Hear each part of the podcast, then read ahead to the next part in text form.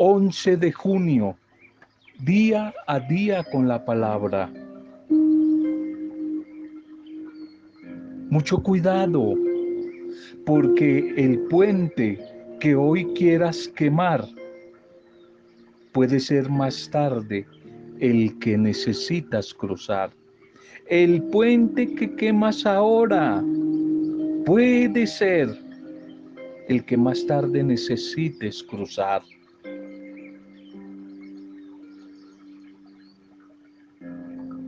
En lo posible, en cuanto dependa de ustedes, estén siempre en paz con todos los hombres y mujeres. Estén en paz con todos. Romanos 12, 18. Carta a los Romanos 12, 18. Un saludo, acogida, bendición a cada una de sus vidas, bendiciones a cada familia, saludo y bendición a las diferentes pequeñas comunidades, grupos pastorales, ministerios, personas a donde la palabra del Señor siga en su fidelidad, acompañando, visitando día a día a través de este audio o de cualquier otro medio. Un buen día para cada uno de ustedes, un momento ojalá de bendición, de esperanza, de fortaleza, de ánimo en medio de las diferentes adversidades. Intercedemos hoy también por ustedes y con ustedes, por las dificultades, por las pruebas, por las adversidades que a veces acompañan, aparecen en el camino de nuestra vida, de nuestras familias. Si estás atravesando personal, individual o familiar, socialmente dificultad, no estás sola, no estás solo, intercedemos hoy por ti, sea la prueba, el problema diferente que puedas tener en este momento. Intercedemos, pedimos al buen Dios que te acompañe, te ayude a salir de la dificultad, la que sea enfermedad, problema económico, afectivo, emocional, de convivencia, humana. Intercedemos, oramos unos por otros, por nuestro país, no lo olvides, por tanto enfermo, por el cese de esta pandemia, por nuestros gobernantes, por los más necesitados. Intercedemos unos por otros. Y hoy damos gracias al Señor por todos los que en este día 11 de junio de cumpleaños. Todos los que en este día celebran la vida, algún tipo de aniversario. Nos unimos a las familias y a los amigos para agradecer, pero también para pedir bendición y bendecir a todos los que celebran algún tipo de aniversario. Un feliz día, un feliz aniversario nuestro primer mensaje para hoy. Aunque sigan apareciendo las dificultades, no te detengas. Sigue avanzando, no te detengas, sigue avanzando. Libro de Josué, Antiguo Testamento, Josué 1.8. Este libro de la ley, que no se aparte de tu boca sino que medites en él de día y de noche para que cuides de hacer todo lo que en él está escrito, porque entonces así harás prosperar tu camino y tendrás éxito. Prosperas, prosperar en tu camino y encontrar el éxito si tengo presente el libro de la ley. El libro de la ley es la palabra de Dios. Es su proyecto, es su propuesta, día y noche. Aunque aparezca la adversidad, no te detengas, sigue avanzando. Esta nueva y joven generación, comparada también en la antigüedad a la generación hebrea del tiempo de Josué. Esa generación impetuosa, valiente hebrea que estaba allí frente al río Jordán, a punto de alcanzar el sueño tan anhelado, ese sueño tan dorado, tan luchado, tan sacrificado que sus padres no fueron capaces de alcanzar. La generación anterior, los padres, los abuelos de estos jóvenes de, de la época de Josué, perecieron en el desierto, murieron en el desierto como consecuencia de su cobardía, de su dureza de corazón, de su incredulidad.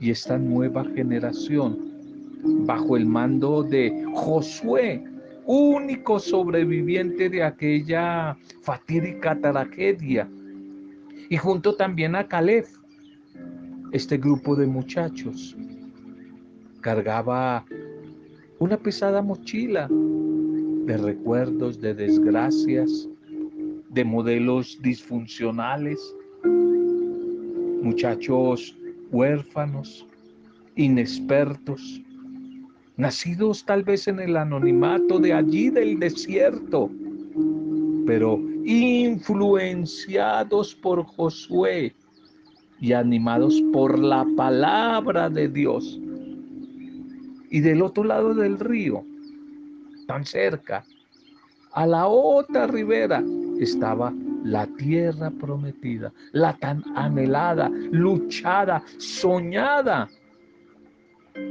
tierra prometida. Pero allí había adversidades que enfrentar, había gigantes que derrotar y ciudades que conquistar pero también había en medio de la adversidad, del reto, de la prueba, abundantes frutos y una tierra que fluía leche y miel. Tres, quizás, fueron las decisiones, tres grandes decisiones que tuvieron que tomar esta generación de muchachos al mando de Moisés tres grandes decisiones que yo hoy te las quiero proponer a ti para que las tengas en cuenta y ojalá desde el espíritu valiente del Señor también nos lancemos, nos lancemos a conquistar estas tres decisiones. La primera decisión que tuvieron que tomar estos muchachos para poder heredar la tierra prometida que a ti también y a mí me espera. La primera fue avanzar el título del mensaje. Avanzar, no detenerse más, no dejarse paralizar por la prueba, por la adversidad, por la pereza, por el pánico, sino seguir caminando, seguir luchando, seguir buscando, seguir avanzando. Primero, hay que seguir avanzando. Aunque las aguas del caudaloso río estaban todavía corriendo, el Señor les dijo que en el mismo instante que sus pies se mojaran, tocaran esas aguas del río, parecería difícil, se abriría un camino seco. Pero ellos debían dar el primer paso. ¿Y cuál era el primer paso? Tomar la decisión de avanzar. Y eso hoy te lo quiero decir a ti en medio de esta época difícil, de la pandemia, del miedo, de la enfermedad, de la zozobra, del pánico, de la crisis económica, del que dirán, de la soledad, del desempleo. Te lo digo a ti. No te quedes quieta, quieto. Avanza. La fe tiene que movernos, tiene que ponernos en camino. Sigue, sigue avanzando, sigue avanzando que el camino se va a abrir.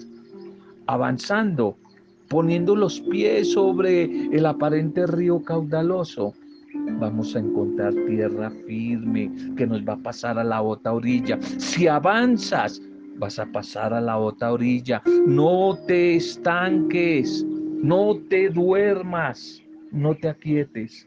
Sigue avanzando. Avanzar es una decisión de fe, es un paso de fe. Es el estilo de vida, es el estilo de caminar de los creyentes, de las mujeres como tú, de los hombres como tú que me escuchas, discípulos y discípulas valientes, guerreros. Sigue avanzando. La segunda decisión que tuvieron que tomar esta nueva generación al mando de Moisés fue la de abandonar, abandonar o despojarse de todo lo que les cargaba, de toda atadura, de todo lo que no los hacía ligeros, libres de equipaje. A veces cargamos pesadas, yuntas, cargas pesadas en la mente, en el corazón, recuerdos de resentimiento, de odio, a veces de deseo de venganza. Por eso no somos libres de equipaje.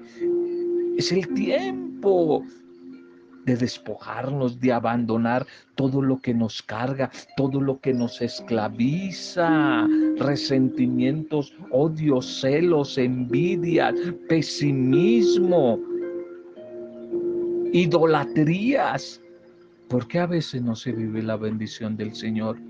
Porque buscamos la bendición de Dios, pero al lado de mucha superstición, mucho agüero, mucho esoterismo, a veces la gente en su oscuridad cree que a Dios le agrada tanta superstición, tanta piedad acompañada de superstición, de agüeros. Es el tiempo de abandonar todo eso que no me deja ser libre, que me ata, que es idolatría, todo aquello que se ha convertido en un fetiche, en un talismán. Recuerdo a alguien, algunas personas que no salen a la calle, sino se colocan el escapulario verde o el escapulario de tal santo. Es más, lo he conocido. Ya van de camino en un viaje por carretera tres, cuatro horas y se da cuenta que por salir de afán se les quedó el escapulario, se les quedó tal collar y tienen que devolverse porque dicen, si no me lo coloco me va a ir mal me va a llegar la mala suerte. Es el tiempo de abandonar, es el tiempo de renunciar, de despojarme de todo eso que no me deja ser libre.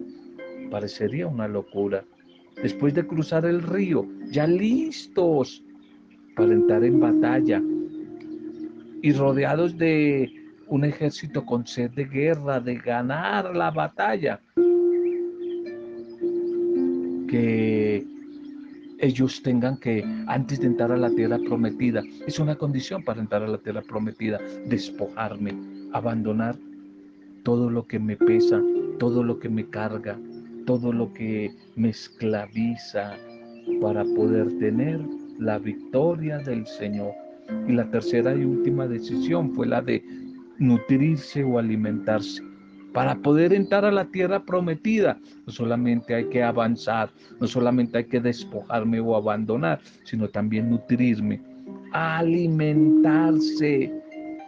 Cuando se animaron esta generación de muchachos, de jóvenes con Josué, cuando se animaron a comer del fruto de la tierra, ese mismo día cesó el maná que les había mantenido durante 40 años en el desierto. Se acabó ese maná. Estaban fuertes. Es el tiempo de alimentarse, es el tiempo de nutrirse, pero alimentarse y nutrirse de qué? Primero del Dios vivo, de su amor, de su perdón, de su misericordia, de su solidaridad, de su fuerza, de su paz, de su alegría, de su bondad, ¿Y cómo obtengo ese alimento? Sencillo, lo mismo de siempre, ¿a través de qué? A través de que yo me alimento y me nutro. Claro, a través de la oración, a través del encuentro con la palabra, a través de la vida comunitaria, buscar compartir con otros, crecer con otros, compartir esa fe con otros a través de la Eucaristía, la cena del Señor, la Eucaristía, especialmente los sacramentos, pero especialmente la Eucaristía, a través de que de la misión, del servicio, de la ayuda a los demás, a través de las buenas obras. Ahí me estoy nutriendo y alimentando diariamente. Cuando ellos se animaron a nutrirse, encontraron nuevas fuerzas. Siempre hay que tener en cuenta estos pasos. Tu vida y mi vida están en constantes desafíos diarios, desafíos por conquistar nuevas bendiciones, nuevos sueños, nuevos, nuevos proyectos. Pero ¿quiénes los van a conquistar? ¿Quiénes van a conquistar esa tierra prometida? Las mujeres y los hombres que se atreven a seguir avanzando, que se atreven a renunciar, a abandonar, a despojarse de lo que no sirve, de lo que les esclaviza y que toman la decisión de nutrirse, alimentarse día a día del nuevo maná de Dios, que es Jesús, el amor de su bendición a través de esos medios que ya citamos. Tu vida y mi vida van a estar fortalecidas para enfrentar los desafíos y las pruebas que nos esperan para poder eh, entrar a la tierra prometida. Toma hoy la decisión de fe. Dios el Señor a través de su Espíritu te animará, te animará, colocará la fuerza, el ánimo de su Espíritu en ti para que no sigas paralizada. No te paralices ante esta pandemia. No te paralices. No te paralices, no te quedes estática ni estático. Es el tiempo en medio de esta pandemia de avanzar, de abandonar y de alimentarse. Quien decide obrar puede equivocarse. Quien decide tomar decisiones en algún momento puede equivocarse, pero quien no hace nada, no lo intenta, ya está equivocado. Ese es un perdedor, ese ya está equivocado. La liturgia para este día, después de la fiesta de ayer de Cristo, su muy eterno sacerdote, hoy tenemos otra fiesta, la fiesta de el corazón, el sagrado corazón de Jesús el Señor resucitado. Por eso titulemos el mensaje para hoy. Un corazón lleno de amor misericordioso por los débiles, por los pecadores, por los pequeños. Un corazón lleno de amor misericordioso por los pecadores, los débiles, los pequeños, los sufrientes. Esa es la fiesta de hoy. Esa es la fiesta de, del corazón de Jesús. Una fiesta por allí que nació tal vez en la Edad Media, eh, donde hubo unos protagonistas, eh, tal vez San Juan Eudes, por allí en el siglo XVII, San Juan Eudes y esta mujer maravillosa, Margarita María de Alacoque, que fueron inspirados por el Espíritu del Señor a través de una revelación a descubrir lo maravilloso. El inmenso amor, decía San Juan Eudes, las llamas del amor inflamado de Dios en medio de sus coronas de espinas allí en la cruz, pero su corazón como una llama llena de amor que venía a sanar las heridas de todos sus hijos. Esa es la fiesta de hoy. Y la primera lectura es del profeta Oseas en el capítulo 11, 1 al 3, 1 1, 3 al 4 y 8 al 9. Oseas, un enamorado, un enamorado, un profeta enamorado de Dios en el Antiguo Testamento. Mi corazón está perturbado, va a decir el profeta, el profeta Oseas. Este profeta expresa que el buen Dios, el Dios Yahvé, desea traer a su pueblo. Qué hermoso, qué hermoso, qué poesía la que utiliza. Lo quiere atraer con cuerdas de amor, con cuerdas de misericordia.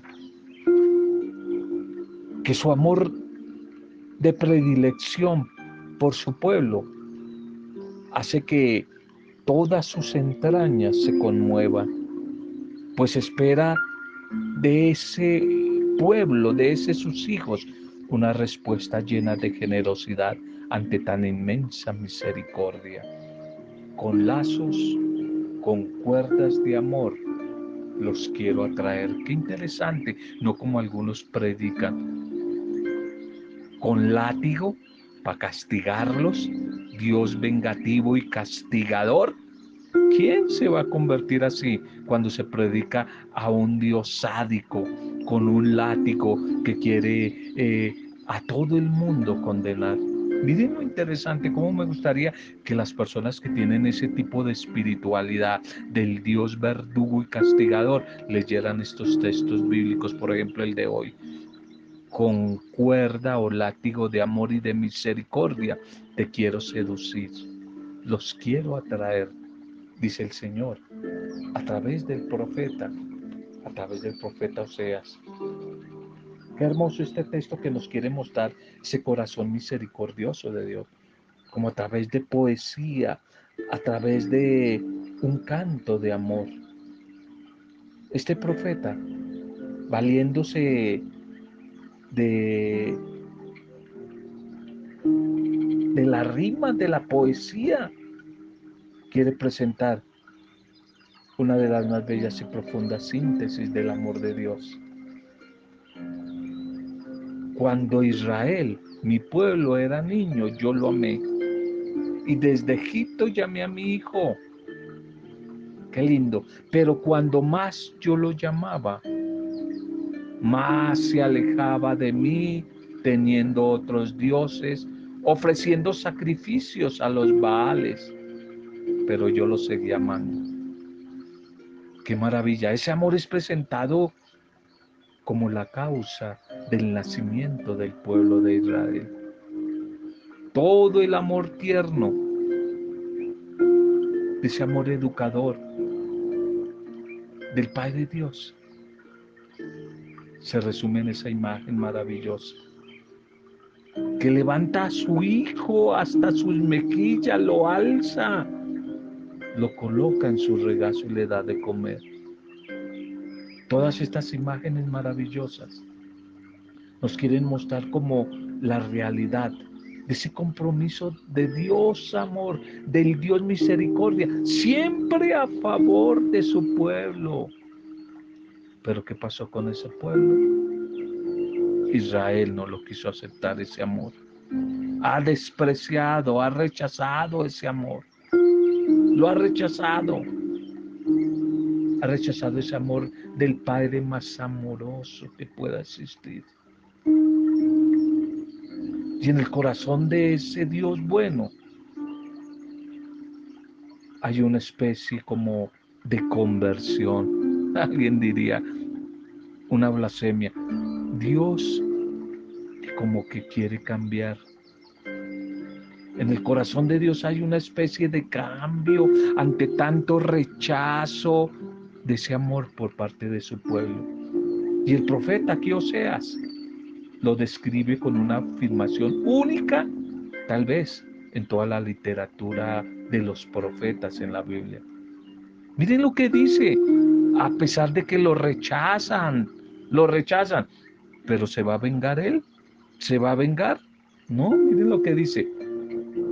Mas sin embargo no desencadenaré todo el furor ni ira contra mi pueblo. No destruiré a Efraín.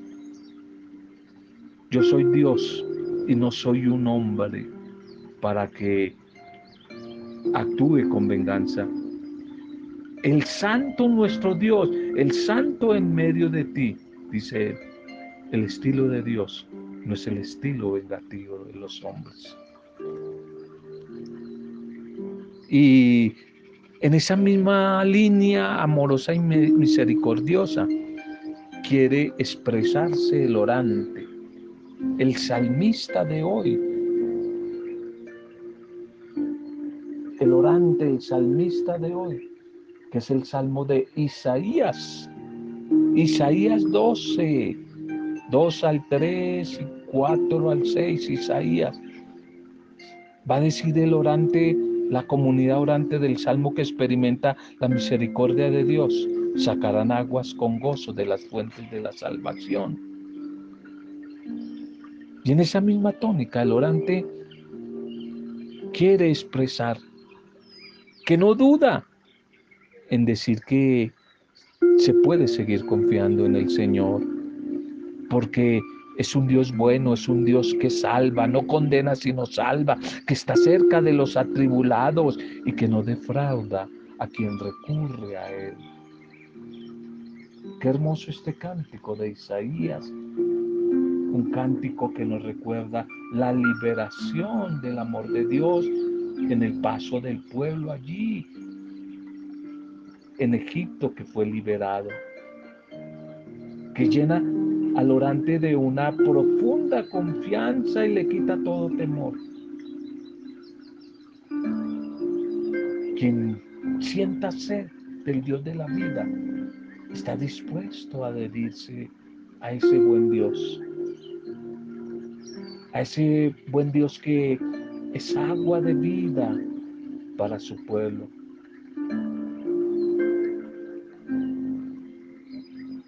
Una segunda lectura para hoy. La segunda lectura es de la carta de Pablo a los Efesios. Carta a los Efesios, capítulo 3, 8, 12 y 14 al 19. Comprendiendo el amor de Cristo que trasciende todo conocimiento. El amor de Cristo sobrepasa todo, todo conocimiento.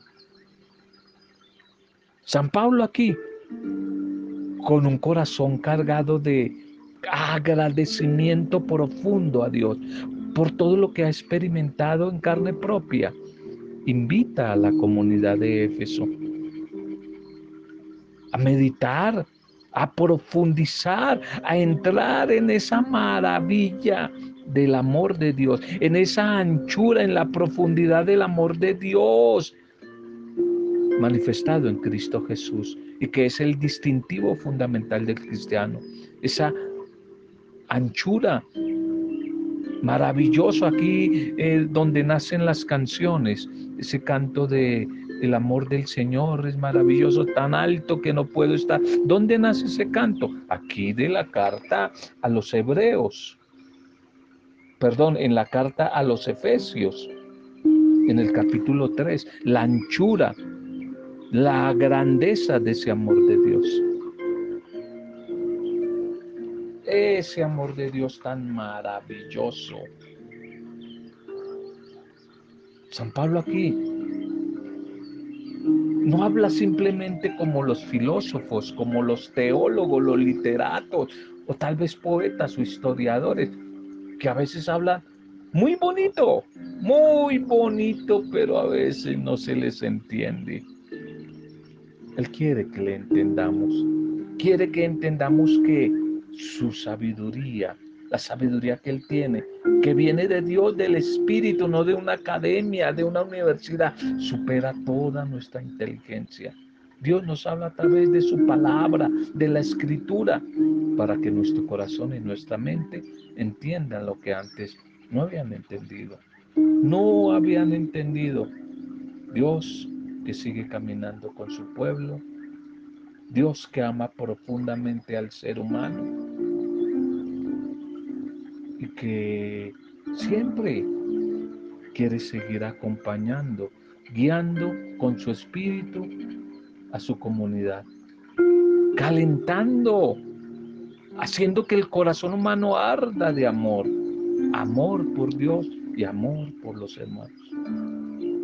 Una vez esta comunidad de los Efesios ha experimentado ese amor maravilloso de Dios, su bondad, su misericordia.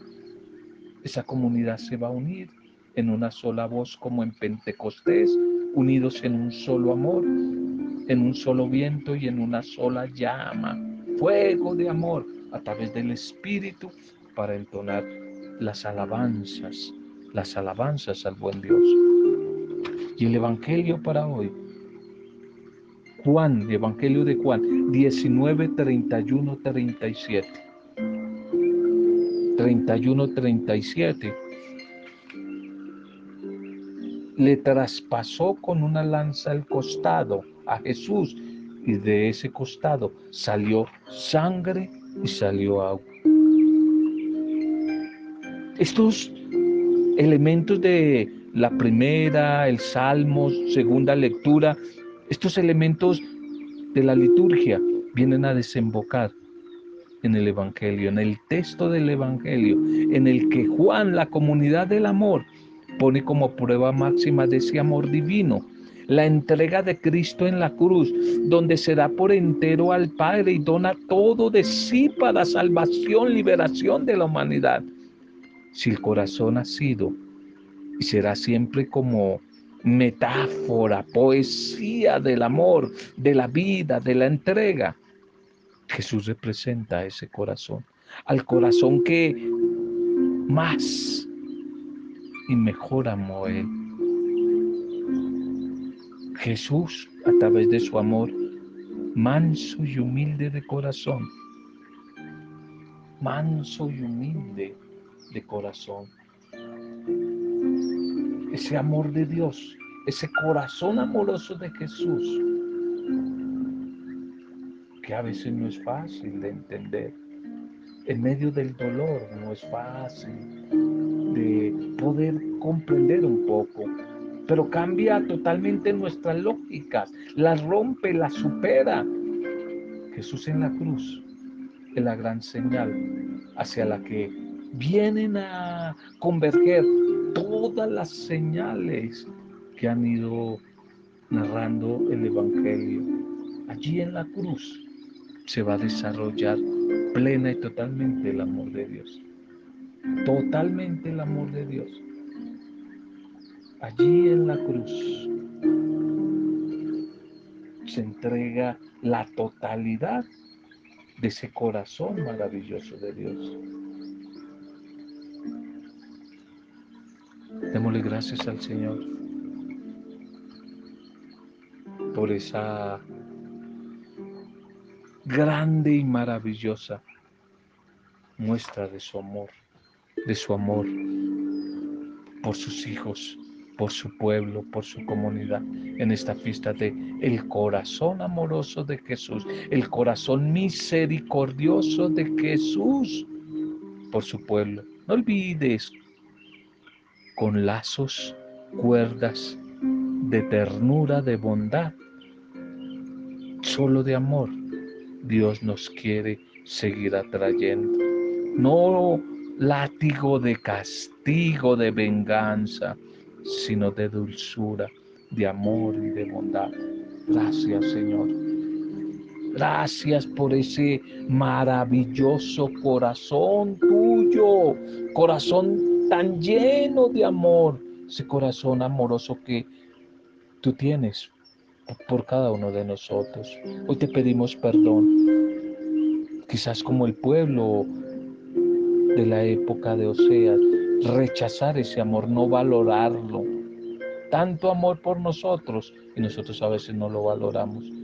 Perdónanos, ten compasión y vuelve hoy de nuevo tus ojos de misericordia sobre nuestras vidas, sobre nuestras familias, sobre nuestra iglesia, sobre nuestro país, sobre los enfermos en clínicas, hospitales, sobre los que tanto sufren.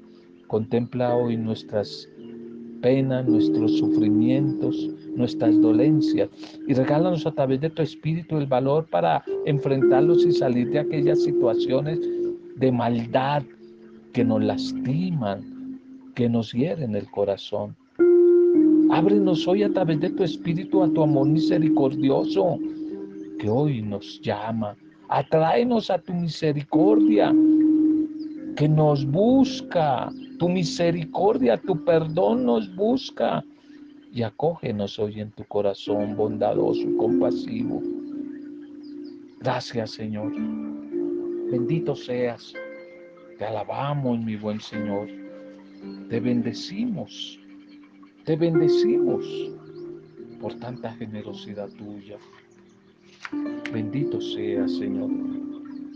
Gracias, buen Señor, por ese tu corazón generoso, lleno de bondad. Te consagramos hoy nuestra vida, nuestro corazón, todo nuestro ser, nuestra integralidad a ti. Te consagramos lo más íntimo de nuestro ser, lo más cálido de nuestro interior. Tú nos conoces.